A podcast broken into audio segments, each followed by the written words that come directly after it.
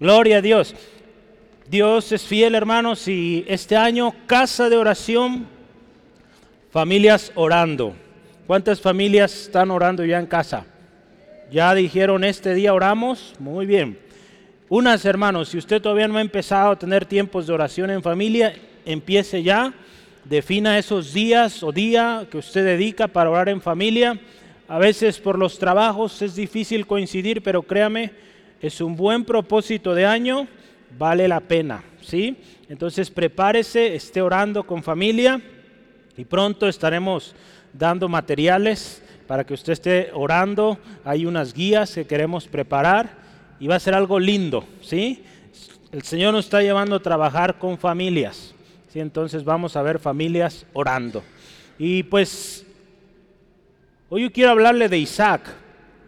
Isaac, un hombre que aprendió a orar. Yo quisiera que leamos un texto a manera de introducción. Génesis capítulo 25, versículo 21. Vamos a leer varios, usted tiene sus notas, ahí va a ver que tenemos más, pero yo quiero que iniciemos con este pasaje y, y vamos a introducir el tema. Génesis 25, versículo 21. La palabra de Dios dice así, y oró Isaac a Jehová por su mujer que era estéril.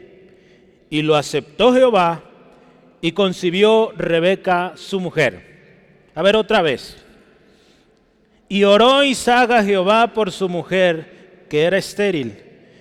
Y lo aceptó Jehová y concibió Rebeca su mujer. Isaac, hermanos, hemos estado meditando el año pasado terminamos con el camino de la promesa. Isaac es el hijo de promesa, un hombre que aprendió a orar. Muy seguramente Isaac aprendió a orar de su padre Abraham. El hombre, se acuerda, Abraham, el hombre que creyó a Dios, le fue contado por justicia y que también fue conocido amigo de Dios o constituido amigo de Dios. Hermanos, hoy en día y en especial lo que Dios nos está llamando este año es que como familias y ahora padres, es muy importante que enseñemos a nuestros hijos a orar. Vamos a ver hoy también a meditar, meditar en Dios, meditar en su poder, sus obras, su fidelidad, su misericordia, todo lo de Dios. Es importantísimo, hermano, si usted quiere que sus generaciones sean para Cristo. Es interesante cómo la descendencia de Abraham, de alguna manera, quizá no siempre con la misma diligencia, pero enseñaban a los hijos a orar. Usted ve Abraham, Isaac, Jacob, las doce tribus. No de la misma manera hubo deslices, el pueblo de Israel continuando, pero ellos sabían a quién orar, a quién clamar en momento de angustia. Yo le quiero preguntar, ¿cómo estamos hoy enseñando a nuestros hijos a orar? ¿Solo cuando comemos y a veces se nos olvida? Imagine esto, ¿podríamos usted y yo decir en un futuro, o la gente podría decir, ese tu hijo aprendió a orar? ¿Podría la gente decir, ese niño aprendió a orar? Así como hoy vamos a hablar de Isaac, que aprendió a orar. Podría la gente decir, esa personita, alguien le enseñó a orar. Medítelo y piense en unos años qué se podrá decir de sus hijos si aprendieron o no a orar. Quizá usted hoy diga, hermano, pero yo no sé orar. Bueno, hermano, le tengo una buena noticia, porque Dios este año le va a enseñar a orar. Sí, amén. Dios nos está dando este año la oportunidad, hermanos, de orar. Y recuerde lo que veíamos la semana pasada. Y todo lo que pidieres, ayúdeme, en oración, creyendo, lo recibiréis. Así es, lo dice el Señor Jesús. Va a suceder.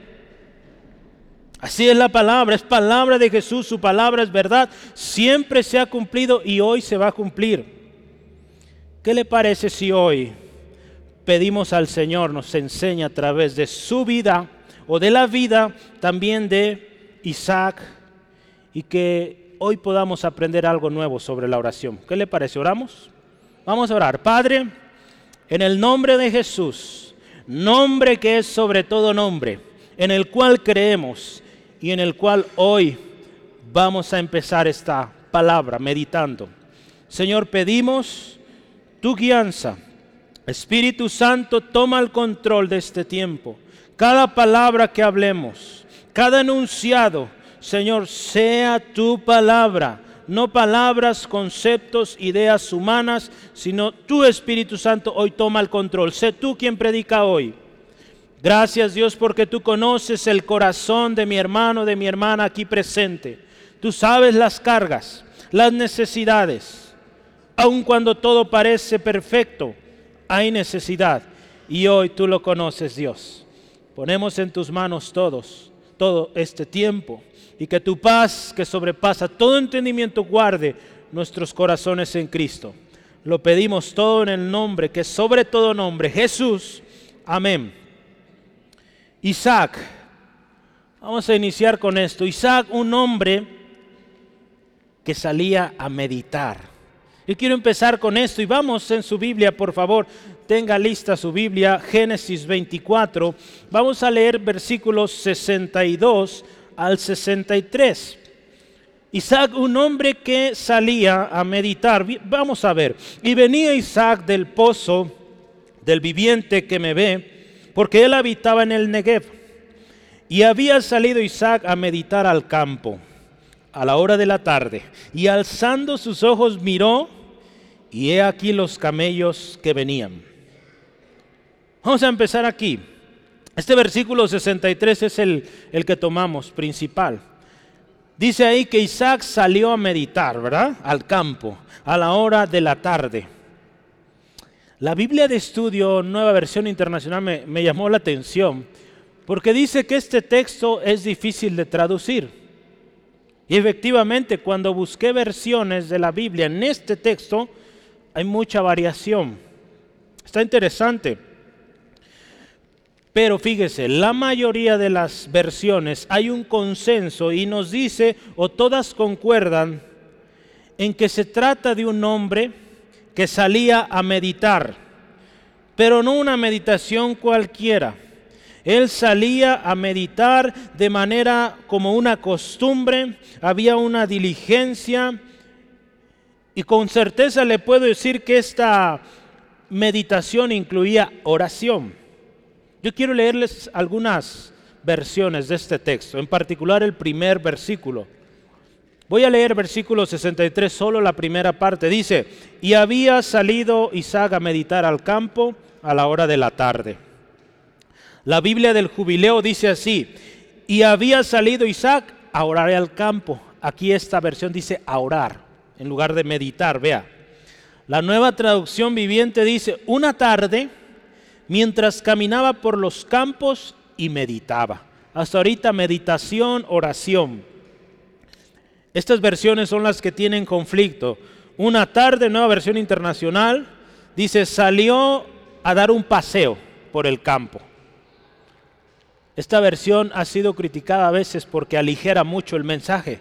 Aquí, pues lo aligeró demasiado. Salió al campo a caminar pues cualquiera puede ir al campo a caminar, ¿verdad? Pero las demás versiones hacen, el énfasis meditando, orando. Versión Dios habla hoy, había salido a dar un paseo al anochecer, un paseo. Hermanos, hoy vamos a hablar de meditar, ¿sí? Entonces creo que estamos en acuerdo con la mayoría de versiones y sin duda, hermanos, esta salida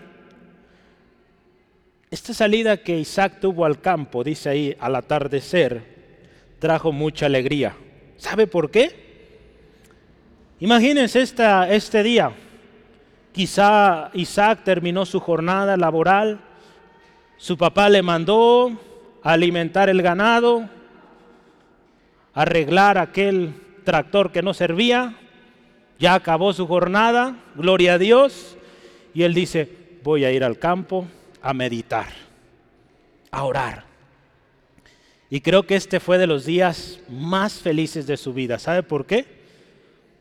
porque vio por primera vez al amor de su vida. ¿Cuántos hermanos se acuerdan de ese día? ¿Sí? ¿A poco no fue bien emocionante? Sí, cómo no, hermanos. Yo me acuerdo cuando tenía cinco años. La primera vez que me enamoré, según yo. me enamoré de mi maestra y no se me olvida. Algo muy bonito. Espero el día que conozca a la mujer que será mi esposa, pues también va a ser algo lindo.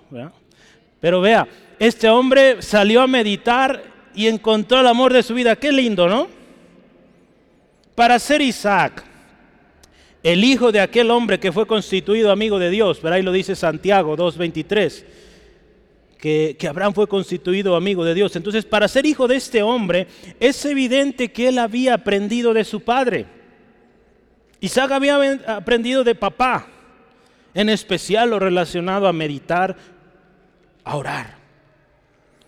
Y yo esta tarde, hermanos, quisiera hablarle de la meditación, porque es un término que hoy en día está de moda con todo esto del estrés, del ajetreo y, este asunto, el otro día eh, nuestro, llaman ahí en la empresa el CEO o el jefe principal de toda la corporación de Intel a nivel mundial, él está dando un mensaje, hace unos días dieron el mensaje de las ganancias del cuarto pasado, del año pasado también, y se le ve muy cansado al CEO. Han sido días muy pesados para él. Y este hombre pues manda el mensaje a la compañía. Eh, gloria a Dios es cristiano, eso es poderoso. Somos casi 100 mil empleados en todo el mundo y gloria a Dios el que dirige es cristiano, entonces yo tengo mucha fe que nos va a ir bien. Pero definitivamente son tiempos difíciles y muchos de los comentarios de los compañeros a lo largo y ancho del mundo era lo siguiente, Pat, se llama Pat, te ves muy cansado. Lógicamente, ver a alguien en tal grado, pero muchos, su recomendación era medita, ponte a hacer meditación. Gloria a Dios, ahí habemos un montón de cristianos y Dios te va a fortalecer, Dios contigo, ánimo, échele ganas, estamos orando por usted. Y vea, pero meditación es algo que se recomienda mucho hoy en día. Yo quiero decirle la definición de meditación, de acuerdo al diccionario, de acuerdo a este recurso común, en la escuela nos regañaban por usar esto, pero ha logrado y ha obtenido muy buen eh, recurso. Wikipedia es esto. No sé si ver, ¿no los regañas si usan eso? No se lo recomiendo. Bueno, ahí va. vamos, vamos adelante. Este está, tiene un recurso bueno. Vamos a meditarlo.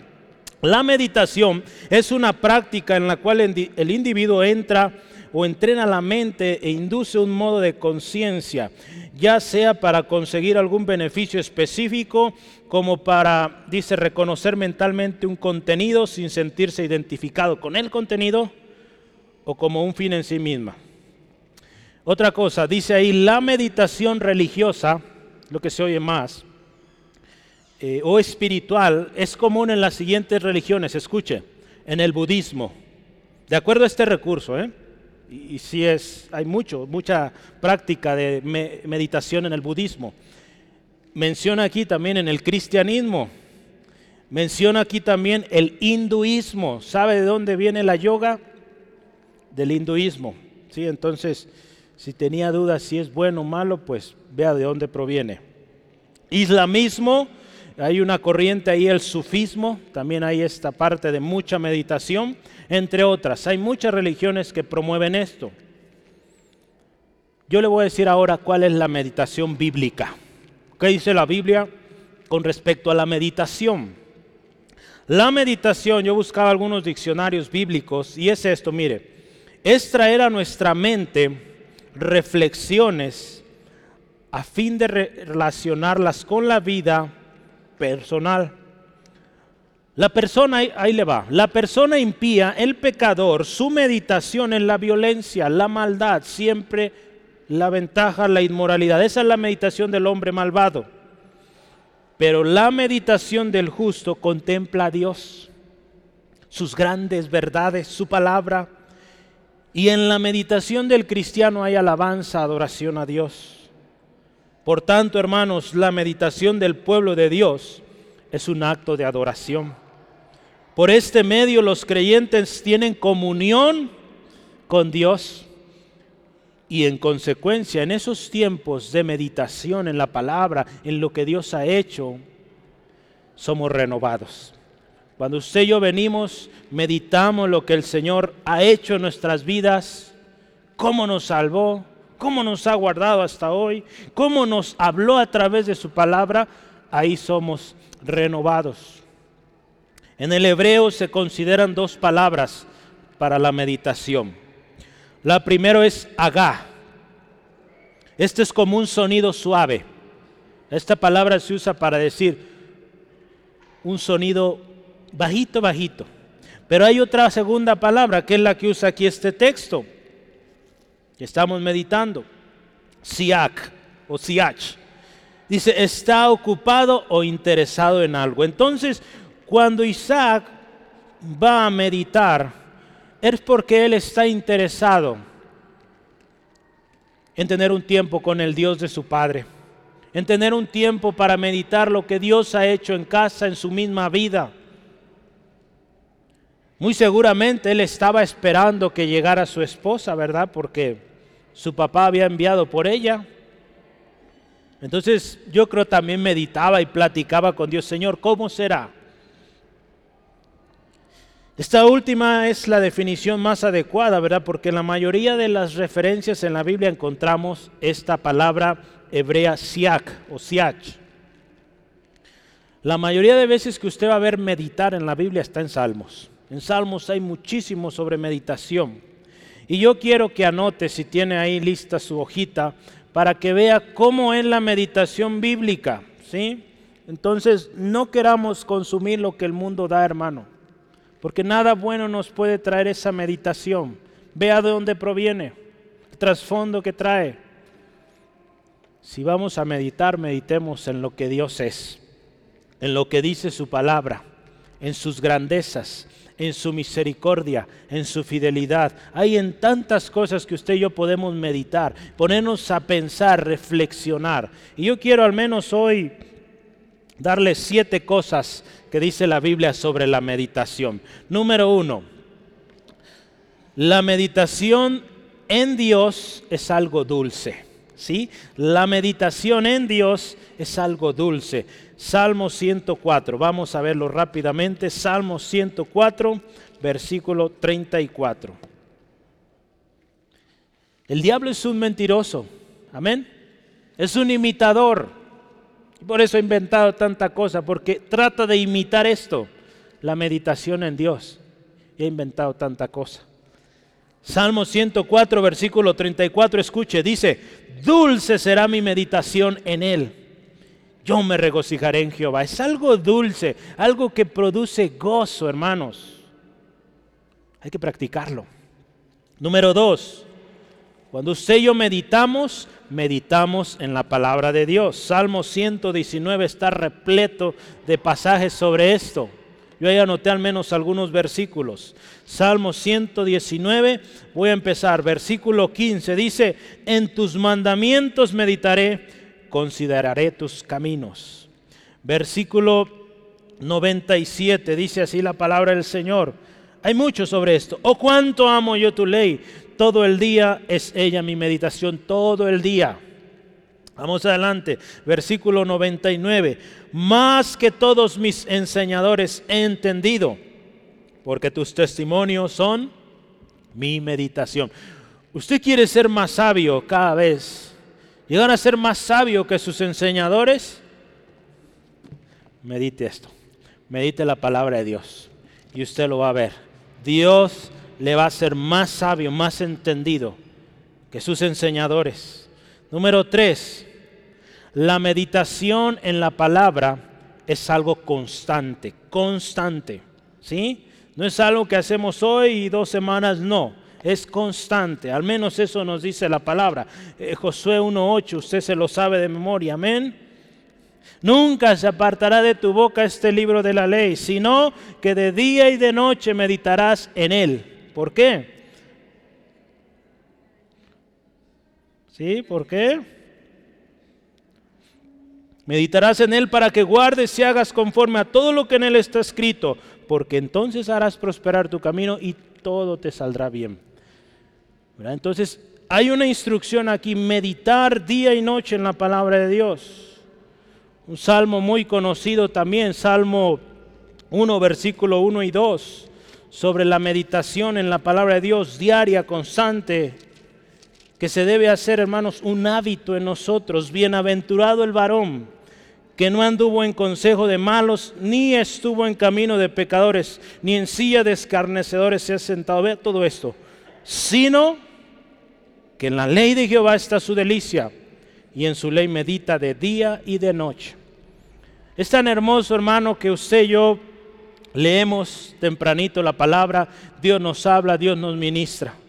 Y en el transcurso de días, del día seguimos meditando esa palabra. Oh, qué precioso ese pasaje. Y conforme pasa el día, Dios va trayendo más ministración a nuestra vida cuando tratamos de recordar aquello que leímos en la mañana. Por eso es buena práctica leer en la mañana, porque tiene todo el día para estar meditando aquello que leyó.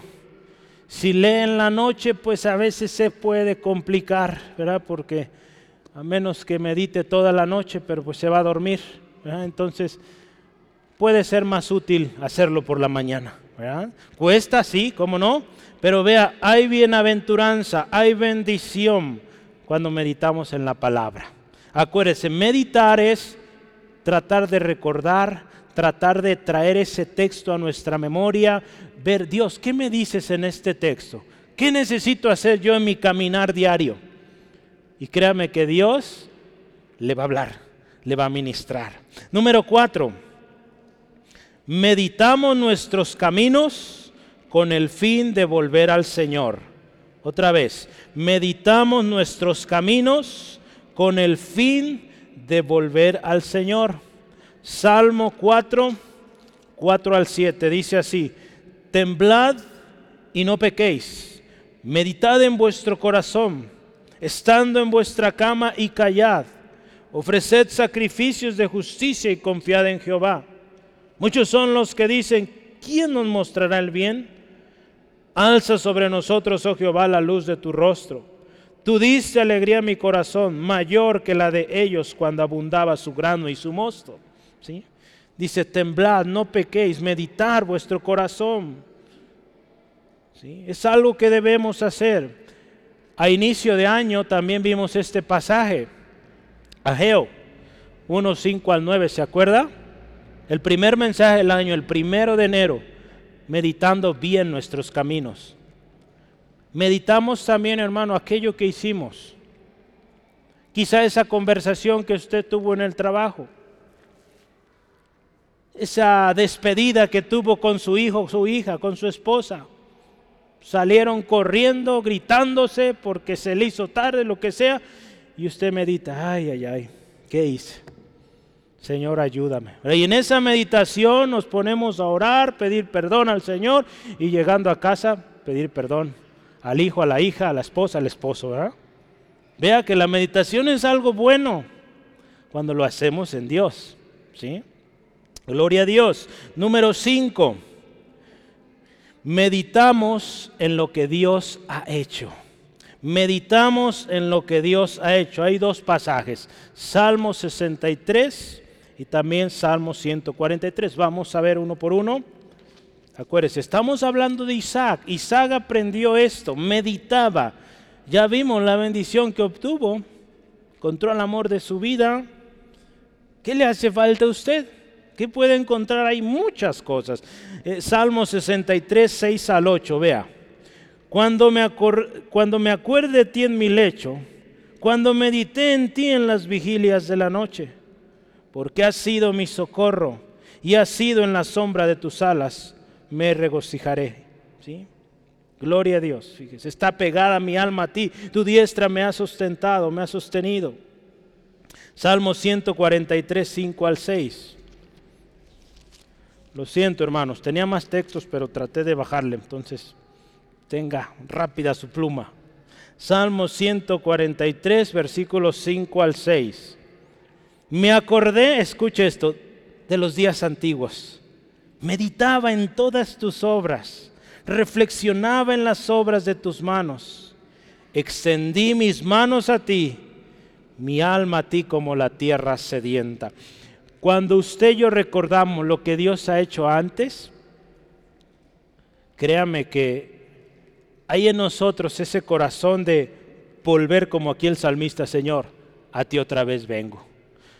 Señor, tú lo hiciste allá atrás, hazlo otra vez hoy, mañana, ¿sí? Entonces, vea por qué es importante meditar en lo que Dios ha hecho. Número 6, llevamos, número 6 en su lista, meditamos en la palabra de Dios cuando estamos en dificultad. Hay tiempos difíciles, ¿verdad? Hace rato en el tiempo de oración, al final orábamos y, se invitaba, ¿cuántos están pasando por una situación difícil? Pues yo creo que aquí todos, Tenemos eh, desafíos, problemas de tanta índole, hay que meditar en el Señor. Y ahí es donde viene el consuelo, la fortaleza, la guianza. Vea, Salmo 119, no lo puse ahí, ¿verdad? 23. Príncipes también se sentaron y hablaron contra mí, mas tu siervo meditaba en tus estatutos. Voy a leer el 24. Pues tus testimonios son mis delicias y mis consejeros. Vea esto, precioso. Tiempo difícil en el salmista. Sus enemigos. Vea, aquí dice príncipes que hablaron en contra de él. Dice, pero tu siervo meditaba. Meditaba en tu palabra. Porque tu palabra dice, es mi delicia, es mi consejo. Hermano, necesitamos ir a la palabra, meditar su palabra. Vivimos en un mundo de mucho ajetreo. Todo a veces parece en contra. Estos días pasados, hermanos, créame, la pasé bueno, ¿verdad? Con por ahí un compañero de trabajo, es uno de los líderes. Muy difícil trabajar definitivamente. Ore por el hermano Bed cuando se acuerde. Me cuesta mucho trabajo, he aprendido mucho, pero yo oraba, Señor, dame paciencia, porque pues yo hacía mi trabajo, lo hago o procuro hacerlo lo mejor y este hombre no lo entiende. Se lo explico y sale peor. Entonces yo no sabía ni qué hacer. Gloria a Dios. Dios me dio gracia y me ha dado gracia estos días. Cómo acercarme a Él, cómo explicarle las cosas.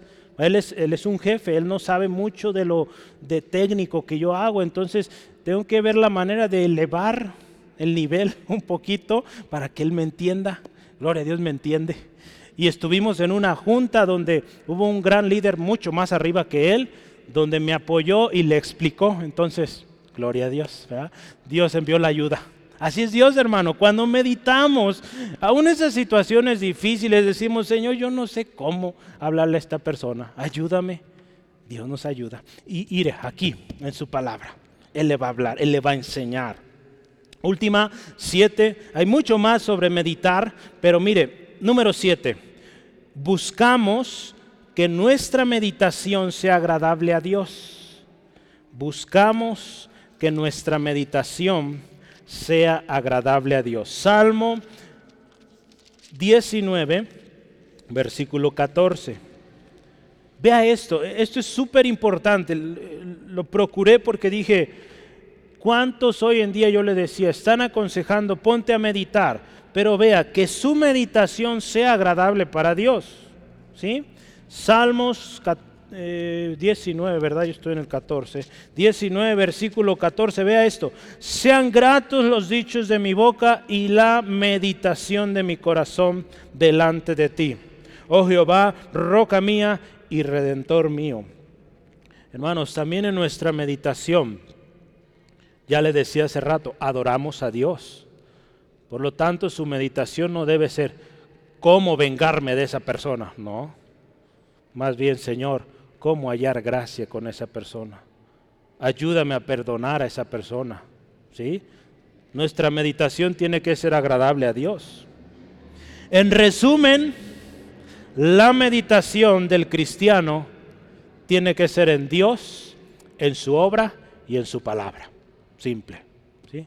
Pues entonces, ¿para qué vimos tanto? Bueno, para que tenga un poquito más de qué es la meditación. Por último, hermanos, hermanas, nos acompañan hoy. Yo tomé prestadas estas palabras del apóstol Pablo que una vez le dijo a Timoteo, hermano, hermana, medite en esto. Medite en esto que le acabo de decir y el Señor le ayude a comprenderlo. ¿Sí, amén? Me gustó mucho eso que dice Pablo a Timoteo, él está hablando de diferentes temas ahí, ahí está, 2 Timoteo 2, 2.7, medita en esto y Dios te ayuda a comprenderlo. Muchas veces tú dices, es mucho rollo, no entiendo, es mucha cosa, muchos textos. Créame, yo oro cada día, Señor, habla mi hermano, enseña a mi hermano y que encuentre en ti, en tu palabra, el deleite que estamos cada día más encontrando. A mí bendice mucho verles, hermanos, leyendo su Biblia. A través de estos tres años que llevamos eh, pastoreando, sé que a muchos les ha costado eh, leer la Biblia de manera ordenada, sistemática, pero veo producto bueno, fruto bueno en usted. Sígalo haciendo. No ha sido fácil, yo lo sé. A veces hemos fallado, pero siga y va a haber cosas preciosas, mucho mejores. Usted va a crecer mucho en el Señor cuando usted vea la palabra. Y hoy aprendió que hay que meditar en ella. ¿Sí, amén? Gloria a Dios. Vamos adelante. Isaac, un hombre que oró por su esposa, que era estéril. Hermanos, varones, casados, ¿cuántos están orando por su esposa? Solteros, orando por su esposa. Bueno, los demás espero esté orando y le invito a orar por su esposa, ¿verdad? Porque es importante aquí, es el texto central que hoy meditábamos, Génesis 25, 21. Dice ahí, oró Isaac a Jehová por su mujer, que era estéril, y lo aceptó Jehová y concibió Rebeca su mujer. Qué hermoso. Un hombre que oró, Dios escuchó su oración, la respondió. ¿Sí? Yo quiero hablar un poquito del contexto de estos dos eh, personajes, eh, Rebeca e Isaac. ¿sí? Quiero, hablarles su contexto, cómo vienen ellos, o, cuál es su historia, y cómo esta oración tiene una tremenda enseñanza hoy para nosotros. Yo quisiera que vaya y me acompañe a Génesis 24, 60. Vamos a ver, la historia de Isaac nos enseña cosas tremendas, ¿eh? porque créame, eh, su historia aproximadamente se, refleja del capítulo, si mal no recuerdo, empieza, bueno, en el 21 nace, pero su, historia como tal es del capítulo 24 al 27 aproximadamente es la historia de este hombre y se acabó. ¿Sí? Pero vea, vamos a empezar primero con Rebeca. Génesis 24, 60. ¿Qué dice ahí? Génesis 24, versículo 60. Y bendijeron a Rebeca y le dijeron, hermana nuestra, sé madre de millares de millares y posean tus descendientes la puerta de sus enemigos. Gloria a Dios. Empezamos con Rebeca. Rebeca viene con la bendición de su casa. En otras palabras, quiero decirle, Rebeca salió bien de su casa. Qué hermoso, hermano, hermana, que usted, hablando hermanas, por ejemplo, aquí pone hablamos de Rebeca, salgamos bien de casa. Si salimos de casa para unirnos en matrimonio con alguien, salgamos como Rebeca, bendecida, sé madre de millares, de millares de tus enemigos vencidos. Qué hermosa bendición, ¿no? Muchos salen corriendo porque no aguantan al papá, a la mamá, por pleitos, porque decidió irse con un hombre, con una mujer. Qué tremendo. Es difícil, hermanos, y entendemos que a veces las circunstancias y a veces la falta de búsqueda de Dios, la falta de un buen consejo, hace que se tomen esas decisiones, ¿verdad? Es por eso que hoy yo le invito, si usted tomó una decisión así en su vida, hoy que usted tiene hijos, hijas, ocúpese en enseñarles a orar, enseñarles a buscar a Dios, buscar la dirección de Dios para que lo que sucedió en su caso, que Dios lo ha perdonado, no suceda en sus hijos. ¿Cuántos dicen amén? Queremos que eso suceda, amén. Queremos nuevos o, descendencia bendecida y que usted pueda enviar a sus hijos, bendito hijo, Dios te bendiga y te dé muchos hijos, mucha bendición, seas testimonio, seas hombre, varón valiente, mujer valiente que sirve al Señor, ¿sí? Que así salgan nuestros hijos, hermano, hermana. Sí, amén. Entonces Rebeca salió bien de casa. La siguiente cosa, Rebeca era respuesta a la fe de la oración tanto de Abraham como de su siervo. Tome nota de este texto. Por tiempo a veces no alcanzo todos los textos, pero al menos vamos a leer 24.7. Ese sí quiero que lo veamos. 24.7 de Génesis. Vea esto. Abraham está diciéndole a su siervo, el más viejo dice ahí, le dice, vas a ir a la tierra de nuestras familias y vas a buscarle esposa a mi hijo Isaac. ¿Sí? Él la tuvo fácil Isaac, ¿verdad? Le fueron a buscar la novia, ¿verdad? Bueno, quisiéramos, algunos quisieran eso, ¿verdad? Pero no. Dios la va a enviar. Entonces, no, no, busquemos ayuda del hombre. Gloria a Dios, este siervo era un hombre también, yo creo, temeroso de Dios y pidió a Dios dirección y la cosa salió bien al final. Pero Génesis 24, 7 dice, Jehová, Dios de los cielos, que me tomó de la casa de mi padre y de la tierra de mi parentela, y me habló y me juró diciendo, a tu descendencia daré esta tierra. Él enviará su ángel delante de ti y tú traerás de allá mujer para mi hijo. ¿Sí? Vea la fe de Abraham. Ya hemos hablado mucho de Abraham, pero Rebeca era una respuesta a la oración que seguramente Abraham estaba haciendo por la esposa de su hijo.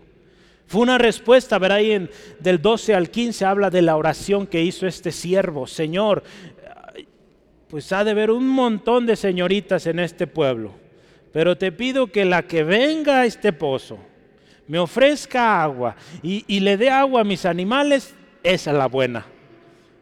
Vea los detalles. Y Dios contestó. Vea qué hermoso nuestro Dios, ¿verdad? Entonces, hermano, pídele al Señor con detalles, sea específico. Si algo yo animo mucho, hermanos, cuando oramos, seamos específicos. ¿sí? Seamos específicos, ¿sí? Vamos adelante, entonces fue respuesta a oración. Ahora vamos a hablar de Isaac. Isaac, él sabía la promesa de su padre, la que Dios le había dado a su padre. Y consiguiente, él sabía también que esa promesa sería para él, porque él era el hijo de promesa. Hay un texto, Génesis 22, 15 al 18, vea, en Génesis 22 es cuando Dios le pide a Abraham que ofrezca a Isaac en sacrificio. Y fue ahí donde Dios recuerda la promesa y muy seguro estaba Isaac. Y probablemente le tocó escuchar y si no escuchar, su papá le platicó. Dice ahí versículos 15. Y llamó el ángel de Jehová a Abraham por segunda vez desde el cielo y le dijo, por mí mismo no he jurado, dice Jehová, que por cuanto has hecho esto y no has rehusado tu hijo, tu único hijo, de cierto te bendeciré y te multiplicaré tu descendencia como las estrellas del cielo, como la arena que está en la orilla del mar. Y tu descendencia poseerá las puertas de sus enemigos. Y vea esto, en tu simiente serán benditas todas las naciones de la tierra, por cuanto obedeciste a mi voz. Isaac muy seguramente escuchó, oía los testimonios, oía esta promesa de papá, de mamá. ¿sí? Tanto Isaac como Rebeca, hermanos, hicieron las cosas bien. Rebeca fue una bendición para Isaac e Isaac fue una bendición para Rebeca. Usted vea el final, eh, el capítulo este que estábamos viendo ahorita, el 24, dice que, que Isaac amó a Rebeca con todo. Fue su consuelo porque su madre había muerto, Sara había muerto tiempo antes. Entonces fue su consuelo, fue el amor de su vida. Y fíjese algo bien interesante. No tenemos más registro en la palabra sobre esto, pero Abraham tuvo a Sara de esposa, eh, por medio de Agar tuvo a Ismael y Setura, ¿verdad? Entonces, lo hizo bien con Setura hasta que murió Sara se casó con Setura, tuvo más hijos. Si hablamos de Jacob, el hijo de Isaac, tuvo cuatro esposas, ¿verdad? Y las concubinas también. Pero si hablamos de Isaac, ¿cuántas esposas tuvo? Es un buen ejemplo ¿eh? Para nuestros días. En una ocasión, en una boda, usaron el ejemplo de Isaac, una esposa. Interesante, habría que estudiar mucho sobre esto. Pero vea, hay un problema en este matrimonio. Rebeca es estéril. No dice su edad, sí nos dice más adelante que cuando Isaac se casó con Rebeca tenía 40 años. Entonces, hermanos, si tiene más de 30, menos de 40, hay esperanza todavía. Gloria a Dios. Dios tiene su tiempo, no hay urgencia, ¿verdad? Dios tiene su tiempo. Entonces, vea, este hombre se casó a los 40, yo dije, bueno, vamos bien. Pero vea, se casó, no dice su edad, pero había un problema. Esta mujer era estéril. Y la oración de, de Isaac fue a Dios que le diera un hijo a través de su esposa estéril. Dice ahí nuestro texto, ¿verdad? oró a Jehová por su mujer, que era estéril. Yo, yo lo dividí esta oración o este, esta dinámica de oración en tres. Oró por ella. Le voy a leer un, tengo ahí en la casa una Biblia Tanaj, o, o también la Torah, ¿verdad? que es la Biblia hebrea. Y vea cómo dice esta Biblia. Escuche, ¿eh? ponga atención. Este mismo texto, este enunciado Dice, ahí también el nombre Isaac se dice diferente. Y rogó Isaac al Eterno, al igual que su mujer, porque ella era estéril. Esta versión dice que oraron juntos. Es interesante, ¿no? Esta Biblia Tanaj eh, traduce este eh, pasaje que oraron juntos en matrimonio. Es muy probable que así haya sucedido. Ambos temían a Dios, estaban dentro del plan de Dios, habían hecho las cosas bien, es muy probable que oraron juntos. Hermano, ¿es bueno orar con su esposa? Hermana, con su esposo. Isaac no recurrió a otro lugar por ayuda. Él acudió al único que le podría ayudar, aquel que había dado la promesa, aquel mismo que dio hijo a su madre estéril. Este hombre decía, yo soy el hijo que nació de una eh, mujer estéril, pues sin problema. Si le pido al, mismo Dios, puede sanar a esta mujer y que traiga un hijo. ¿sí? Ese es el Dios que adoramos, el Dios que servimos. Amén. Dios poderoso, cantamos. Seguramente Isaac había escuchado, hermanos, multitud de veces el testimonio de su mamá. Imagínense este niño. Iban a visitar a la tía, póngale un nombre, y mira mi niño Isaac, qué bendición. Yo no podía tener hijos y gloria a Dios llegó Isaac. Dios me sanó y aquí está. Iban con la tía que vivía en Estados Unidos y le decía, mira mi hijo Isaac, yo no podía tener hijos y aquí está mi hijo. Iban con la tía que estaba en el DF y lo mismo y la historia se repetía en cada lugar donde iban. ¿sí? Este joven yo creo había escuchado esta historia muchísimas veces, tanto de su mamá como de su papá. Entonces había una fe tremenda en él también. Entonces podemos pensar que, que la fe de Isaac estaba fundada en las cosas o en el testimonio de su familia. Él creía en ese Dios de la promesa, pero ahora, ahora, él va a comenzar a experimentar los milagros de Dios en su vida, ¿sí? Porque él había quizás escuchado muchos testimonios de papá, mamá, pero ahora él, ahora él le tocaba. Qué hermoso, hermano, que usted quizá hoy está orando por sus hijos, le está enseñando temor de Dios, le está enseñando fe, le está diciendo, hermano, hijo, perdón, con fe, vamos a creer que Dios va a proveer. Y su hijo empieza a ver, empieza a ver las maravillas del Señor. Va a llegar el momento en que ese hijo, esa hija, le va a tocar orar y ver la respuesta de Dios. ¿Sí, amén? Lo hemos visto, hermanos, Dios lo hace. Isaac comienza o continúa, podríamos decir, lo que vimos el año pasado, el camino de la promesa. ¿Sí? Entonces, número uno, oró a Dios por su esposa estéril. Siguiente, aceptó Dios. Dios aceptó su oración, lo aceptó Jehová. El Tanaj o Biblia Tanaj dice, y aceptó su ruego el Eterno.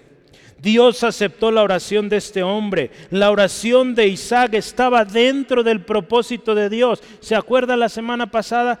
todo lo que pidamos en oración, creyendo, lo recibiremos. ¿Se acuerda cómo vamos a orar? En el nombre de Jesús. Que se haga la voluntad del Señor y vamos a pedir cosas buenas. ¿Sí? ¿Se acuerda? Eso hablamos la semana pasada. Si usted quiere recibir todo, todo lo que Dios quiere para usted. Entonces, la oración de este hombre estaba cargada del propósito de Dios, de la voluntad de Dios. Por tanto, Dios lo escuchó. En una ocasión el salmista David se encontraba en un momento de mucho estrés, él estaba preocupado y él clamó a Dios y él le oyó. ¿Sí? Hay un texto que me gusta mucho, Salmo 18:6. En mi angustia invoqué a Jehová y clamé a mi Dios. Él me oyó, él oyó mi voz desde su templo y mi clamor llegó delante de él a sus oídos. Hermanos, es una bendición contar con el oído de Dios, contar con la aceptación de Dios. Dios aceptó la oración de este hombre. Yo creo que todos aquí queremos que Dios acepte nuestra oración, amén. Entonces este año Dios nos enseña a orar. Vea estas oraciones. Es una bendición. Segunda de Crónicas 7:14, muy conocido, pero vamos a leer lo que sigue, porque nos habla de con qué actitud, cómo debemos venir para que sucedan las cosas. Vea, 7:14 al 16, dice así la palabra. Si se humillara mi pueblo, sobre el cual mi nombre es invocado, y oraren y buscaren mi rostro y se convirtieran de sus malos caminos, vea la actitud con la que debemos venir. Entonces yo iré desde los cielos y perdonaré sus pecados y sanaré su tierra. Y escuche lo siguiente. Ahora estarán abiertos mis ojos y atentos mis oídos a la oración en este lugar, porque ahora elegido y santificado esta casa para que esté en ella mi nombre para siempre, y mis ojos y mi corazón estarán ahí para siempre. Gloria a Dios. Este texto lo hemos creído y desde el primer día que empezamos reuniones de oración en los viernes, dijimos, esto aquí está sus oídos atentos, sus ojos abiertos a la oración, al clamor. Y quiero decirle, más de tres años, tres años y medio, Dios lo ha hecho. Sus ojos abiertos, sus oídos atentos. ¿Qué le parece si empezamos a orar más? Porque Dios está escuchando, Él está viendo. Sí, amén. Gloria a Dios. Dios aceptó esta oración. Por consiguiente, el milagro vino, concibió. Eh, aquí también el Tanaj, le voy a decir como dato curioso, dice esta parte así, y se embarazó Ribka, su mujer. Así se dice Rebeca en hebreo, Ribka. ¿sí? A ver, diga, ¿cómo? Ribka. ¿sí? Bueno, es la traducción que ellos dan literal de cómo se escucha en el español. Entonces, bueno, cuando la oración, hermanos, es de acuerdo al propósito de Dios, de acuerdo a la voluntad de Dios, Él escucha, la respuesta viene.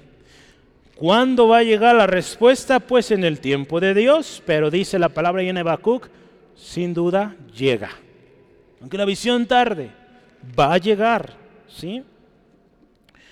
Esta semana en mi lectura devocional meditaba sobre, estoy leyendo ahorita Lucas, y le decía en la mañana a los hermanos, eh, otra vez se me olvidó el nombre de este hermano.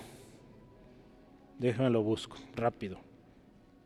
Ya, Matt Riemann, ¿lo han oído? Es un, cantante cristiano inglés. Eh, este hermano ha, compuesto muchos cantos, se han traducido muchos al español. Eh, no sé si él compuso o no este canto, a ver, vamos a ver no sé si lo compuso, lo cantó el de Diez mil razones, verá, muchos lo han oído este canto, pero me llamó la atención porque su esposa está dando una conferencia y ella dice, Dios bendiga grandemente a Lucas, el que escribió el libro de Lucas. ¿Por qué esta hermana bendiciendo a Lucas? Bueno, ella dice, es que Lucas dio muchos detalles. Y él dice, y a las mujeres les gustan los detalles. Entonces, Gloria a Dios por este hombre que puso mucho detalle. Entonces, bueno, ella decía, es que los hombres, ¿cómo te fue en el trabajo? Bien. ¿Qué hiciste? Trabajé. Muy cortos, ¿verdad? Muy directos. Y a veces la esposa quiere un poquito de más. A ver, cuéntame qué comiste, cómo les fue, cómo fue vestido tu amigo. Yo no sé, quieren saber muchas cosas. Pero bueno, gracias a Dios Lucas nos da algo de la oración de Jesús. A mí me bendice mucho la vida. Eh, también igual de Lucas, he aprendido mucho, pero vea, yo estoy leyendo en esta versión, eh, la nueva Biblia estándar americana, eh, la versión 95, dice así, fíjese, en Lucas 5:16, eh, dice, pero Jesús mismo, vea esto, a menudo se escabullía al desierto y oraba. ¿Sí? Isaac lo hacía, salía a meditar lógicamente esa meditación iba con oración. Jesús lo hacía también. Otro texto más, Lucas 6:12, dice, fue en ese momento, Jesús está a punto de elegir a sus doce discípulos, que se fue al monte a orar y pasó toda la noche orando a Dios. Hermanos, hay poder en la oración. Isaac lo vio. Usted lo va a ver si empieza a orar así. Hermanos, si Jesús, el Hijo de Dios, oró, oraba toda la noche y seguido, ahí dice constantemente, que no ocuparemos nosotros también orar. ¿Sí? Yo creo que sí, ¿verdad? Ocupamos orar más, hermanos. Si queremos ver la mano de Dios y estamos orando por cosas sobrenatural, pues hermano, ayúdeme a orar, porque esto se va a poner bueno y yo quiero que esté usted ahí también. Estoy orando por usted, su familia, que usted sea parte de ese mover poderoso que nunca se ha visto. Porque yo creo las promesas de Dios. Él dice gloria mayor, ¿sí? Y mayor, pues vimos cosas grandiosas aquí. Yo digo mayor, pues Señor, yo estoy preparando los segundos pisos, orando por los edificios a los lados, enfrente, porque esto se une a mí en esa oración, en esa fe. Con eso lo hago, gloria a Dios. Ora hermano, crean el Señor, Dios lo va a hacer. Vamos adelante, y no lo hago yo, lo va a hacer Él, ¿sí? Entonces por eso, si usted me ayuda a orar, pues más orando, Dios va a hacer cosas grandes. Vamos adelante, Isaac, último. Un hombre que invocó el nombre de Jehová. Un hombre que invocó el nombre de Jehová. Génesis 26, 25. Génesis 26, 25 y dice, y edificó allí un altar e invocó el nombre de Jehová y plantó allí su tienda. Y abrieron allí los siervos de Isaac un pozo.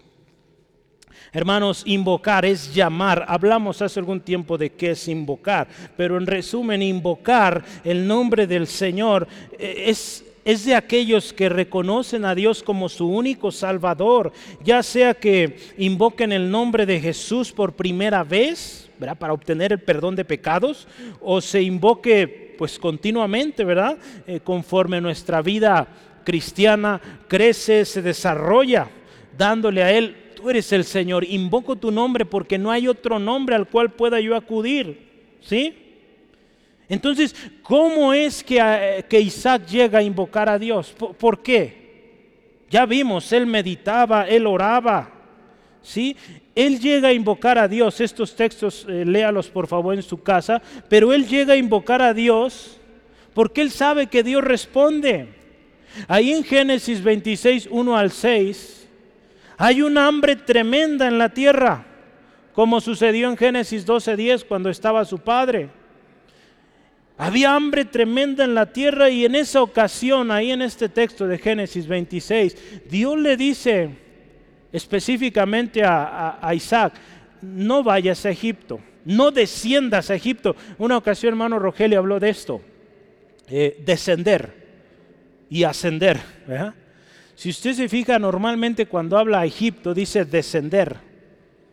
Hablamos que de Egipto nada bueno puede venir cuando usted ve en la Biblia que iban al templo, decían subida al monte, subida al templo, subir. A Egipto es descender, ir para abajo.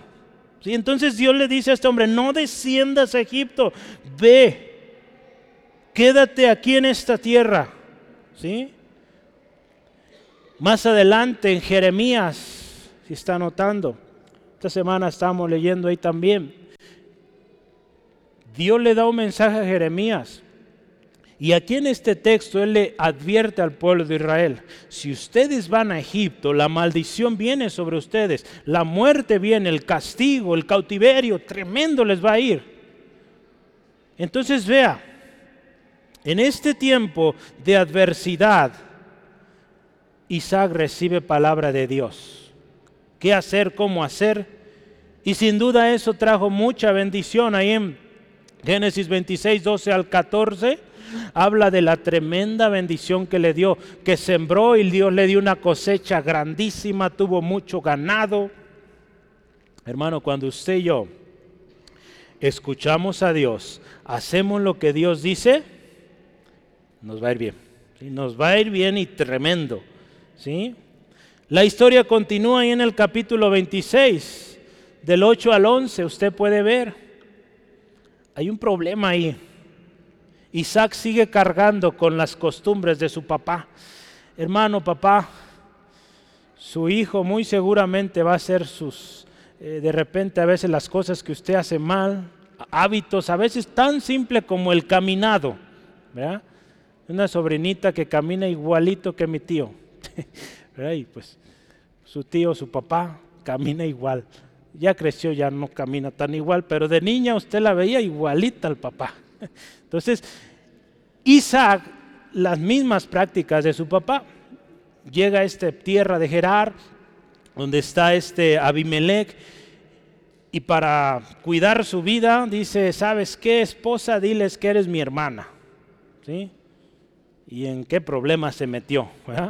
Por andar diciendo eso. Abraham primero. Isaac lo hizo también aquí en este pasaje. Gloria a Dios. Dios tiene cuidado de todo. La misma palabra de Dios dice que a los que aman a Dios todas las cosas cooperan para bien. Dios ordenó ese error para algo bueno. Este rey se dio cuenta que ahí estaba él eh, acariciando a su esposa y dijo, ¿cómo es su hermana y esa caricia? Pues no, gloria a Dios, Dios libró a Isaac, ¿verdad? Pero vea, Isaac está viendo la mano de Dios en su vida, ¿sí? Hermanos, cuando usted, cuando yo hemos desarrollado una vida de oración, Dios todo lo encamina bien, ¿sí amén? Cuando usted ora, cuando usted toma tiempo para meditar en el Señor, todo lo que usted haga, aún nuestros errores, sí, Vamos a sufrir muchas veces de ello, pero Dios lo encamina todo a bien. ¿verdad? Yo mencionaba hace rato Romanos 8:28, lo voy a leer para usted. Y sabemos que los que aman a Dios, todas las cosas les ayudan a bien. Esto es a los que conforme a su propósito son llamados. ¿Sí? Siguiendo en la historia, ya llegando al final, Génesis 26, 24 al 25. Vamos a leerlo, por favor. Génesis 26, 24 al 25. Dice así la palabra de Dios. Y se apareció Jehová aquella noche y le dijo, yo soy el Dios de Abraham tu padre. Qué hermoso, mire. No temas porque yo estoy contigo. En otras palabras, soy el Dios de tu padre y ahora también el tuyo. Y te bendeciré, te multiplicaré tu descendencia por amor de Abraham mi siervo. Y ahí lo que veíamos hace rato. Edificó ahí un altar e invocó el nombre de Jehová. ¿Sí? Es interesante que Dios confirma una vez más la promesa.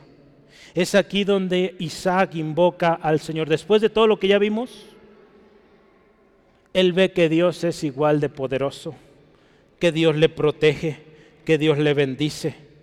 No solo ha, ha estado con su padre, Ahora él mismo está experimentando el poder de Dios en sí mismo. Ahora él está eh, intimando, teniendo una relación con Dios.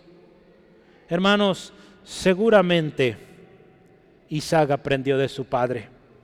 En la historia de Génesis 22, cuando Abraham va a llevar el sacrificio, Isaac le dice, papá, tenemos el cuchillo, tenemos la lumbre, tenemos todo. ¿Dónde está el sacrificio, el cordero? Y su papá le dice, Dios proveerá. Vea la fe que este hombre enseñaba a cada instante a su hijo. Es algo interesante, ¿verdad? Nuestro título hoy es Isaac, el hombre que aprendió a orar. En el capítulo 27 usted ve a, a Isaac, viejito ya, orando por Jacob y Esaú, bendiciendo a sus hijos.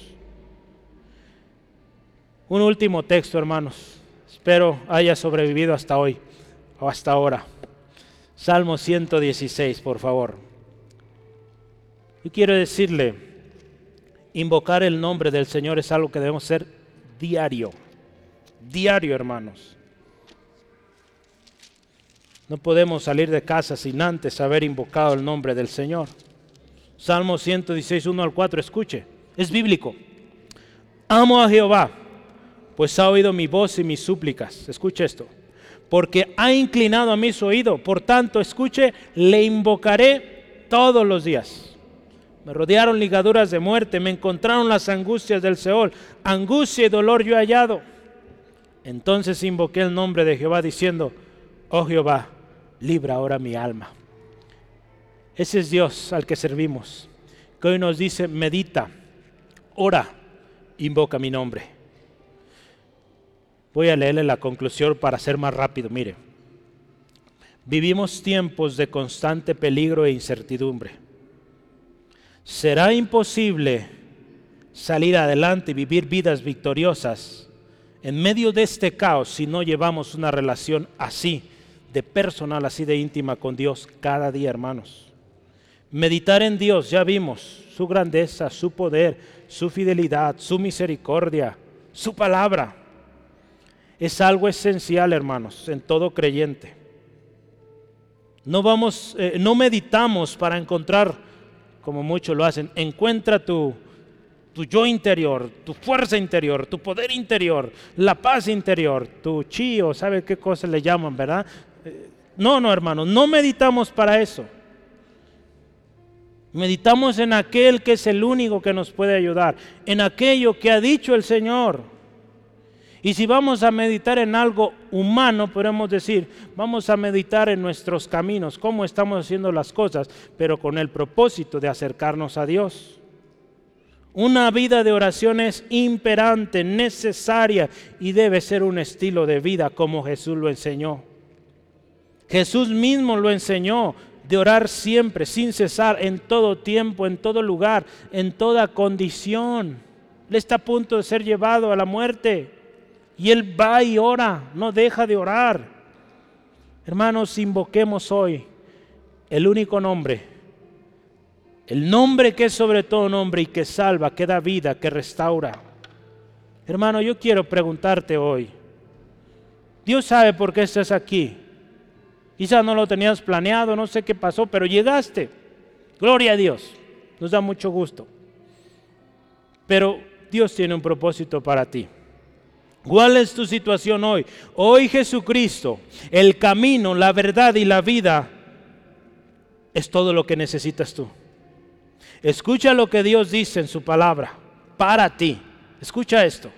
Si estás aquí por casualidad o hiciste plan para estar aquí, escucha esto. Porque para Dios no hay diferencia entre judío y griego, entre tapatío o de Tlajomulco, de donde sea. ¿Sí?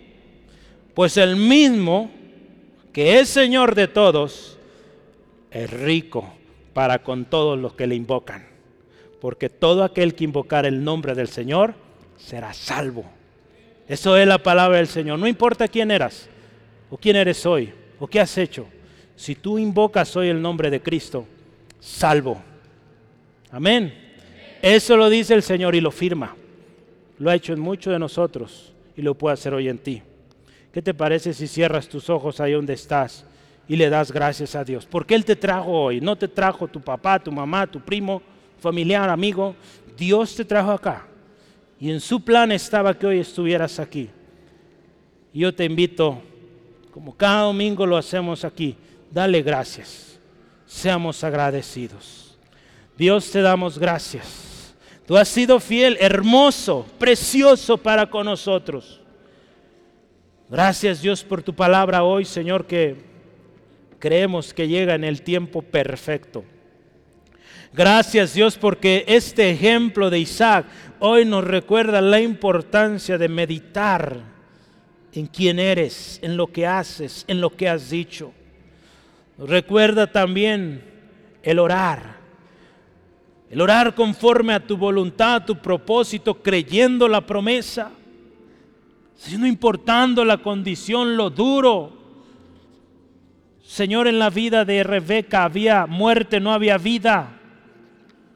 Y Señor, tú fuiste poderoso para producir vida en ese vientre y naciones salieron de ese vientre. Señor, hoy creemos que esa palabra poderosa hoy también nos ministra aquí, Señor. Y no hay imposible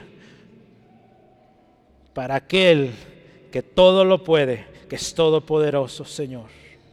Gracias Dios, te bendecimos, te exaltamos. Hermano, hermana, amigo, amiga, ¿cuál es tu situación hoy? ¿Cuál es tu problema? ¿Cuál es tu lucha que estás batallando y dices, yo creo que de esta no salgo, estoy a punto de tronar, desfallecer en esto? Yo quiero decirte, hagamos cuatro cosas hoy. Ahí donde estás, mucha reverencia, mucha atención, porque esto es importante.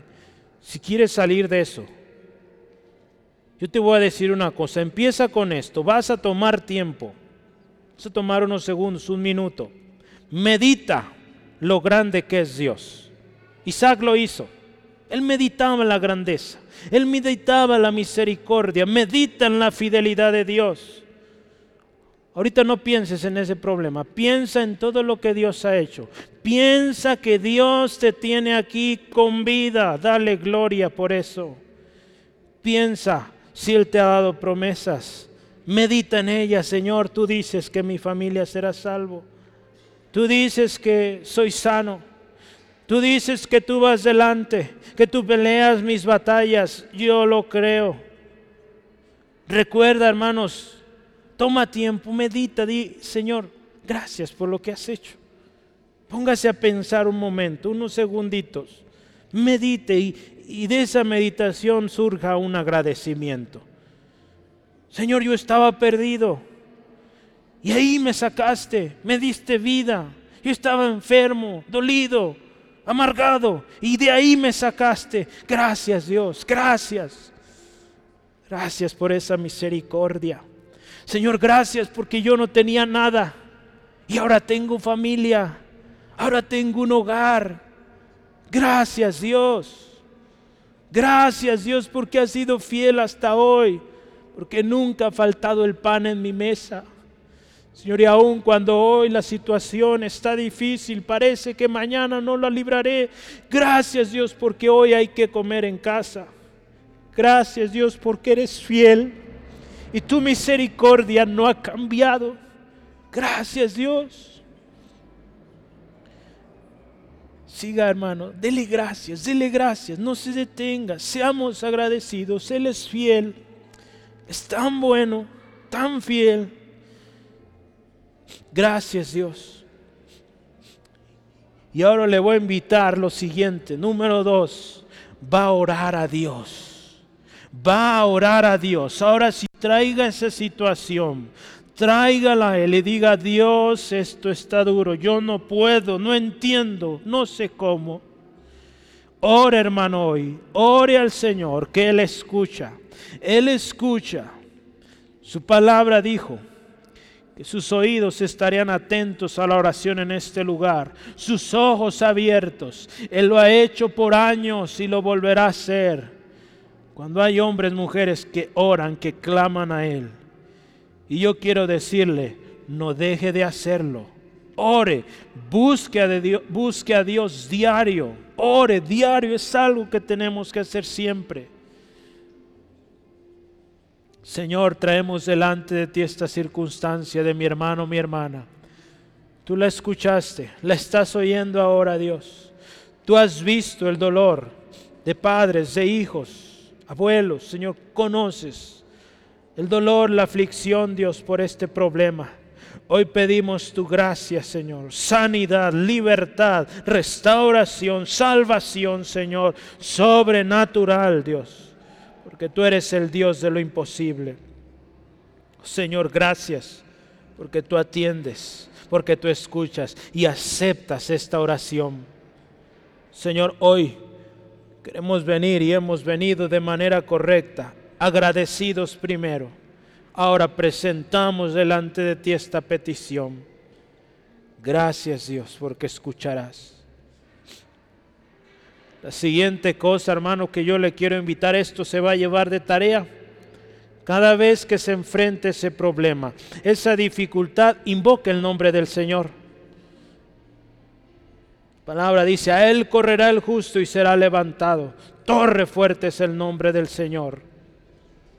Torre fuerte es el nombre del Señor. No lo olvida, dígale al Señor, Señor, la próxima vez que enfrente esta circunstancia, yo invoco tu nombre. Invoco el nombre del Dios Todopoderoso, mi sanador, mi salvador, mi ayudador. Y terminemos dando gracias. Gracias Dios, porque has escuchado la oración de tus hijos, de tus hijas. Gracias Dios. Y a usted que nos acompaña por primera vez, venga Jesucristo. Dice la palabra de Dios que todo aquel que invocar el nombre del Señor Jesús será salvo. Si hoy usted viene quebrantado, roto, Dios puede restaurarle. Venga hoy a Jesús y dígale lo que siente lo que ha hecho, dígale, Señor, perdóname, límpiame de todo pecado. Dígale así, dígale. Dígale, Señor Jesús, ahí donde está, te pido perdón, reconozco que soy pecador, que necesito de un Salvador y hoy invoco al nombre de Jesús pidiendo perdón y que me limpie de toda maldad. Hoy invoco el nombre de Jesús y pido, sé mi Señor, sé mi Salvador. Y de ahora en adelante me comprometo a vivir para ti, orando, meditando en tu palabra, orando e invocando tu nombre todos los días. Porque yo sé que tú eres ahora mi Señor, mi Salvador. Gracias Jesús. Amén, amén. Gloria a Dios.